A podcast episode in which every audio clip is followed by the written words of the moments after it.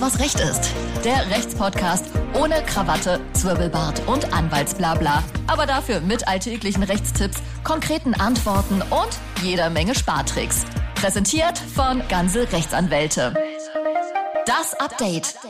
Herzlich willkommen zu Alles, was Recht ist, eurem Lieblingsrechtspodcast. Heute ist wieder Update-Folgenzeit mit drei kurzen, aber wichtigen News. Bei mir wie immer die sonnige Sina. Hallo Sina. Hallo Martin. Und ebenfalls dabei Nico the Man. Hallo Martin. Hi Nico.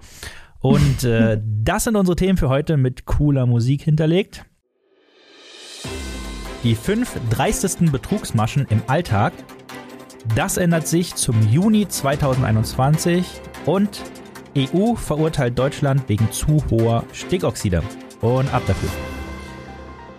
Ihr Lieben, heute stelle ich euch die fünf dreistesten Betrugsmaschen vor, die aktuell im Umlauf sind und wie ihr sie erkennt. Masche Nummer 1, die gefürchtete Zahlungserinnerung. In eurem E-Mail-Postfach findet ihr nichtsahnd eine Nachricht von der Telekom, in der mitgeteilt wird, dass eure Rechnung nicht bezahlt wurde, da die Lastschrift nicht funktioniert hat. Ihr mögt doch bitte den Betrag in Höhe von 246,20 Euro manuell überweisen. Andernfalls droht euch eine Inkassogebühr von 90,50 Euro. Lasst euch hier nicht von dem echt aussehenden Briefkopf irritieren, das ist natürlich alles Quatsch. Wenn ihr sowas bekommt, überweist auf keinen Fall einfach das Geld, sondern ruft bei dem entsprechenden Unternehmen an, um nachzufragen, ob da wirklich eine Rechnung offen ist. Ruft aber nicht bei der Telefonnummer an, die da in der E-Mail angegeben ist, sondern sucht euch die richtige Nummer im Internet oder äh, im letzten Postschreiben raus. Masche Nummer 2. Gefährliche SMS. Auch wenn SMS in Zeiten von WhatsApp und Co. seltener geworden sind, kommt doch hier und da nochmal eine rein. Und äh, wenn die dann zum Beispiel von der Sparkasse kommt, dann ist Vorsicht geboten. Denn kürzlich gingen gefälschte SMS rum, die besagten, Ihr TAN-Verfahren ist abgelaufen, bitte erneuern Sie Ihr TAN-Verfahren. Dann sollte auf einen Link geklickt werden, bei dem dann alle möglichen Daten abgefragt wurden. Ähm, und das war natürlich großer Betrug. Wie geht ihr mit so einer SMS am besten um? Bitte ignorieren und schon gar nicht auf irgendwelche Links klicken. Die Banken betonen allesamt immer wieder, dass sie niemals über solche Kanäle wie zum Beispiel SMS empfindliche Daten abfragen werden. Wenn ihr euch unsicher seid, fragt lieber direkt bei eurer Bank nach. Betrugsmasche Nummer 3. Account Cloud bei WhatsApp. Einige BetrügerInnen haben sich hier was ganz Schlaues ausgedacht. Zuerst bekommt man äh, eine SMS mit einem Verifizierungscode für WhatsApp. Im Anschluss wird man äh, bei WhatsApp angeschrieben, dass dieser Code ja fälschlicherweise äh, an euch geschickt wurde und dass ihr diesen doch bitte an den mysteriösen neuen Kontakt weiterleiten mögt. Wenn ihr das macht, seid ihr euren WhatsApp-Account erstmal los. Was ist passiert? Die Betrüger haben sich bei eurem WhatsApp-Account eingeloggt, woraufhin ein Code per SMS an die Telefonnummer losgeschickt wurde, zu dem der Account gehört, um sicherzugehen, dass sich niemand Fremdes in den Account einloggt. Diesen Code brauchen die Kriminellen dann, äh, um die Kontrolle über euren Account zu übernehmen und äh, um diesen dann zu missbrauchen ähm, oder äh, die ganzen Daten von euren Kontakten rauszufischen. Der Kurznachrichtendienst selbst sagt dazu, äh, man solle diesen Code natürlich niemals mit jemand anderem teilen und sich im Notfall einfach erneut einloggen, denn äh, durch das erneute Einloggen wird ein neuer Code zugesendet und ihr könnt die Schlingel aus eurem Account äh, rauskicken und die Login-Daten äh, ändern. Masche Nummer 4, Fake-Anrufe der Krankenkasse. Ja, nicht nur im Internet lebt man gefährlich, sondern auch am Telefon. Laut einer Warnung der AOK Sachsen-Anhalt rufen angeblich MitarbeiterInnen der Krankenkasse bei häufig älteren Menschen an, um ihnen irgendeine Geschichte über Probleme mit der Pflegeversicherung und fehlenden Versicherungsschutz aufzutischen. Das Ziel der AngreiferInnen äh, sind sensible Konto- und Nutzerdaten. Wenn ihr also einen solchen Anruf bekommt und euch das Ganze etwas merkwürdig vorkommt, dann einfach bitte direkt auflegen. Auch hier gilt wieder, äh, bei der Abfrage von Kontodaten am Telefon solltet ihr immer misstrauisch werden.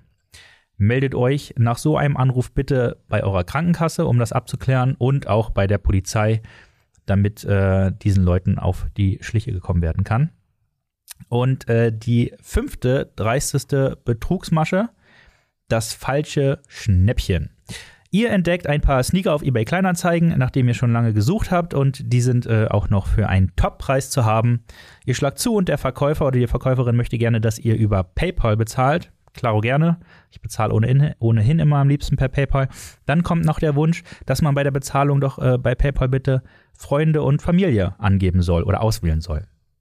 Denn dadurch muss der oder die Verkäuferin keine Gebühr abdrücken. Und das ist der Knackpunkt, denn nur über die PayPal-Option Waren und Dienstleistungen genießt ihr den PayPal-Käuferschutz, über den ihr euer Geld zurückbekommt, wenn ihr übers Ohr gehauen wurdet. Nehmt ihr Familie und Freunde, dann schnappen sich die Betrüger euer Geld, aber ein Paket mit den begehrten Sneakern kommt niemals bei euch an. Und damit machen wir weiter mit Sina. Ja, also ich habe euch heute fünf Neuerungen mitgebracht, die im schönen Sonnenwendmonat Juni, Juni Juno. Juno. Juno eintreten werden. Und äh, bei Punkt eins äh, frage ich direkt einfach mal eine Runde. Seid ihr schon mal mit der Deutschen Bahn gereist und die Bahn kam aber verspätet oder gar nicht erst an? Nein. Ist euch noch nie passiert? Habe ich schon mal von gehört, ja. Martin? Keine Ahnung. Also mir ist es auch schon mal passiert und äh, bislang hat man dann immer einen Zettel ausgehändigt bekommen, den man dann ausfüllen und einreichen musste, um das Geld halt wieder zurückzukriegen. Das ist ein ganz nerviger Vorgang.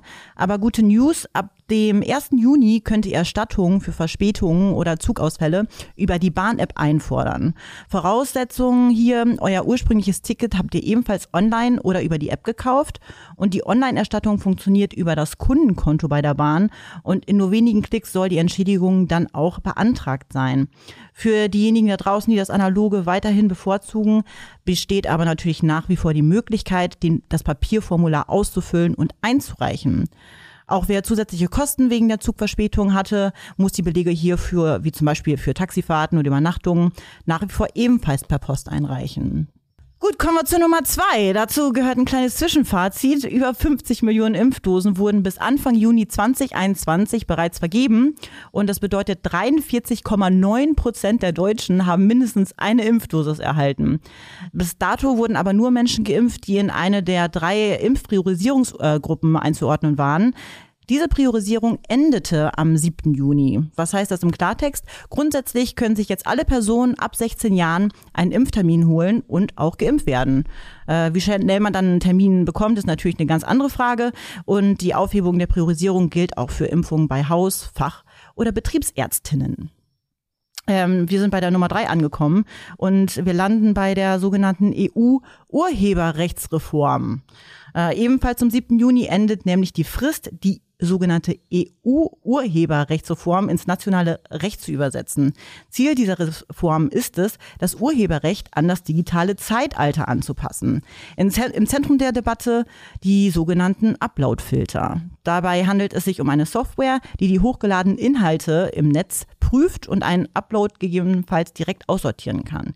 Diese Filter wurden zwar von der Bundesregierung am Anfang als ausgeschlossen bezeichnet, doch inzwischen sind sie gesetzlich vorgeschrieben. Plattformen wie zum Beispiel YouTube, Facebook, Instagram und Co. werden zukünftig haften, sollten NutzerInnen auf ihren Seiten urheberrechtlich geschützte Werke wie Fotos, Texte oder Videos hochladen. KritikerInnen äh, fürchten durch die Filter eine Gefahr für die Meinungsfreiheit und eine Einschränkung des äh, freien Internets. Das, da soll jeder seine eigene Meinung zu haben. Wir kommen ganz schnell zu Num Punkt Nummer vier. Was ändert sich denn noch? Äh, mit dem Programm Ausbildungsplätze sichern will die Bundesregierung Ausbildungsbetriebe unterstützen. Nein. Wie soll das Ganze ablaufen? Betriebe mit bis zu 499 Beschäftigten sollen eine einmalige Prämie von 4000 Euro erhalten für jeden Ausbildungsvertrag, der ab dem 1. Juni 2021 beginnt. Dadurch sollen diejenigen Betriebe belohnt werden, die trotz der Corona-Krise die Anzahl ihrer Ausbildungsplätze nicht reduziert haben. Für zusätzlich geschaffene Ausbildungsplätze beträgt der Zuschuss ab dem 1. Juni sogar 6000 Euro. Voraussetzung ist, dass ein Unternehmen erheblich von der Corona-Krise betroffen ist. Das heißt, entweder wurde Kurzarbeitergeld bezogen oder der Umsatz ist seit April 2020 um mindestens einen Monat um 30 Prozent gegenüber dem jeweiligen Zeitraum im Jahr 2019 zurückgegangen. Da muss man vielleicht ein bisschen rechnen. Kommen wir zum letzten Punkt. Und ähm, das ist ähm, ein Grund zu feiern. Der digitale Impfpass kommt am 14. Juni. Ja, nicht nur bei der Deutschen Bahn wird es digitaler, sondern auch was den Impfpass angeht. Dieser soll über ein sogenanntes Smartphone, die meisten kennen es von uns, digital über eine App verfügbar sein. Der digitale Impfpass soll eine Impfung genauso wie Corona-Tests und überstandene Covid-19-Erkrankungen dokumentieren. Er ist außerdem mit dem europaweit gültigen Covid-19-Zertifikat kompatibel, um so das Reisen in der EU im Sommer zu erleichtern, wenn ihr dann unterwegs sein wollt. Über einen QR-Code sollen die Informationen fälschungssicher ausgelesen werden können. Und der gelbe Impfpass im Papierformat bleibt dennoch weiterhin gültig. Da können sich auch die Analogen unter uns freuen. Yippie. Yay. Nico, was hast du noch mitgebracht? Ja, Deutschland hat am 3.6. eine ziemlich krasse Niederlage kassiert. Und nein, damit meine ich kein Vorbereitungsspiel für die Fußball-Europameisterschaft, auf die wir uns ja alle freuen. ähm, es ging nämlich um etwas anderes, und zwar um die Umwelt und zu hohe Stickoxidwerte. Was ist passiert? Der Europäische Gerichtshof hat uns nämlich verurteilt. Hintergrund war eine Vertragsverletzungsklage der EU-Kommission aufgrund jahrelanger Nichteinhaltung und Übersteigen der Stickoxid-Grenzwerte in ganzen 26 Gebieten in Deutschland. Welche das waren, werde ich noch erklären. Das Überschreiten der Grenzwerte selbst stellte aber zunächst gar keinen direkten Vertragsbruch dar. Das EU-Recht verlangt aber, dass solche Überschreitungen schnellstmöglich und effektiv bekämpft werden müssen. Und die EU-Kommission argumentierte in ihrer Klage, Deutschland habe über zehn Jahre genügend Chancen erhalten, diese entsprechenden Maßnahmen zu treffen und hat sie einfach nicht getroffen. Vorerst haben wir aber jetzt keine Strafe zu befürchten. Sollte sich aber herausstellen, dass wir jetzt nach diesen Urteilen und der erneuten Aufforderung zur Einhaltung der Grenzwerte nicht nachkommen, dann drohen uns dann schon saftige Geldstrafen. Der Ursprung der Debatte begann schon im Jahr 2008, denn da haben sich alle EU-Staaten auf einzuhaltende Grenzwerte bei Stickoxiden geeinigt. Danach darf das Jahresmittel für Stickstoffdioxid, abgekürzt NO2, an keiner der Messstellen europaweit über 40 Mikrogramm pro Kubikmeter Luft betragen. Das Stundenmittel darf zudem höchstens 200 Milligramm messen und dieser Wert darf 18 Mal im Jahr überschritten werden. Stickstoffoxide selbst, woher kommen die eigentlich? Ja, die entstehen hauptsächlich bei verschiedenen Verbrennungsprozessen, zum Beispiel in Öfen für Kohle, Gas, Öl, Holz und anderen Abfällen, aber halt auch bei Motoren. Und das Thema kennen wir auch in unserer Kanzlei nur zu gut. Das führt uns nämlich zu den Besitzerinnen und Besitzern von Dieselfahrzeugen beispielsweise. Denn für die könnte dieses Urteil jetzt noch Folgen haben. Und zwar in den Orten und Städten, in denen die Grenzwerte deutlich überschritten wurden. Das sind nämlich alles bedeutsame Städte wie Berlin, Hamburg, München, Stuttgart, Düsseldorf und Essen. Und auch wenn der Europäische Gerichtshof darauf hinwies, dass Fahrzeuge allein nicht am Übersteigen der Grenzwerte schuldig sind, könnten den Autofahrerinnen und Autofahrern trotzdem Fahrverbote drohen. Denn die deutsche Umwelthilfe kündigte schon an, gegen die betreffenden Städte weiter vorzugehen und die Anordnung von Dieselfahrverboten vor Gerichten zu verlangen. Zudem wolle man auch aus bereits erwirkten Urteilen die Vollstreckungsmaßnahmen einleiten, wenn weiterhin die NO2-Werte nicht eingehalten werden. Eine weitere Folge könnte dann zudem noch sein, dass die Bundesregierung selbst die Stilllegung von Fahrzeugen anordnet, wenn die nicht mit der neuesten Software zur Emissionsreduzierung ausgestattet sind. Zum Thema Diesel und Abgasskandal beispielsweise findet ihr auf unserer Website ganz, ganz, ganz viele lesenswerte Informationen, die natürlich für alle, die vom Dieselskandal betroffen sind, wirklich interessant sein könnten. Wer sich aber generell für alle Themen rund um Verbraucherschutz interessiert, den empfehle ich ganz klar unsere Newsletter zu abonnieren. Schaut also gerne mal in unsere Show Notes, klickt auf Abonnieren, ihr werdet es ganz bestimmt nicht bereuen. Das glaube ich auch nicht. Und ähm, das war es auch schon wieder für die heutige Folge Alles, was Recht ist, eurem Lieblingsrechtspodcast. Bevor wir hier Schluss machen, natürlich noch äh, eine letzte Songauswahl für unsere Spotify-Playlist All You Need Is Law. Sina, was passt zu deinem Thema heute? Soll ich direkt mal anfangen? Bitte. Also äh, Pass wie die Faust aufs Auge, wie man so sagt.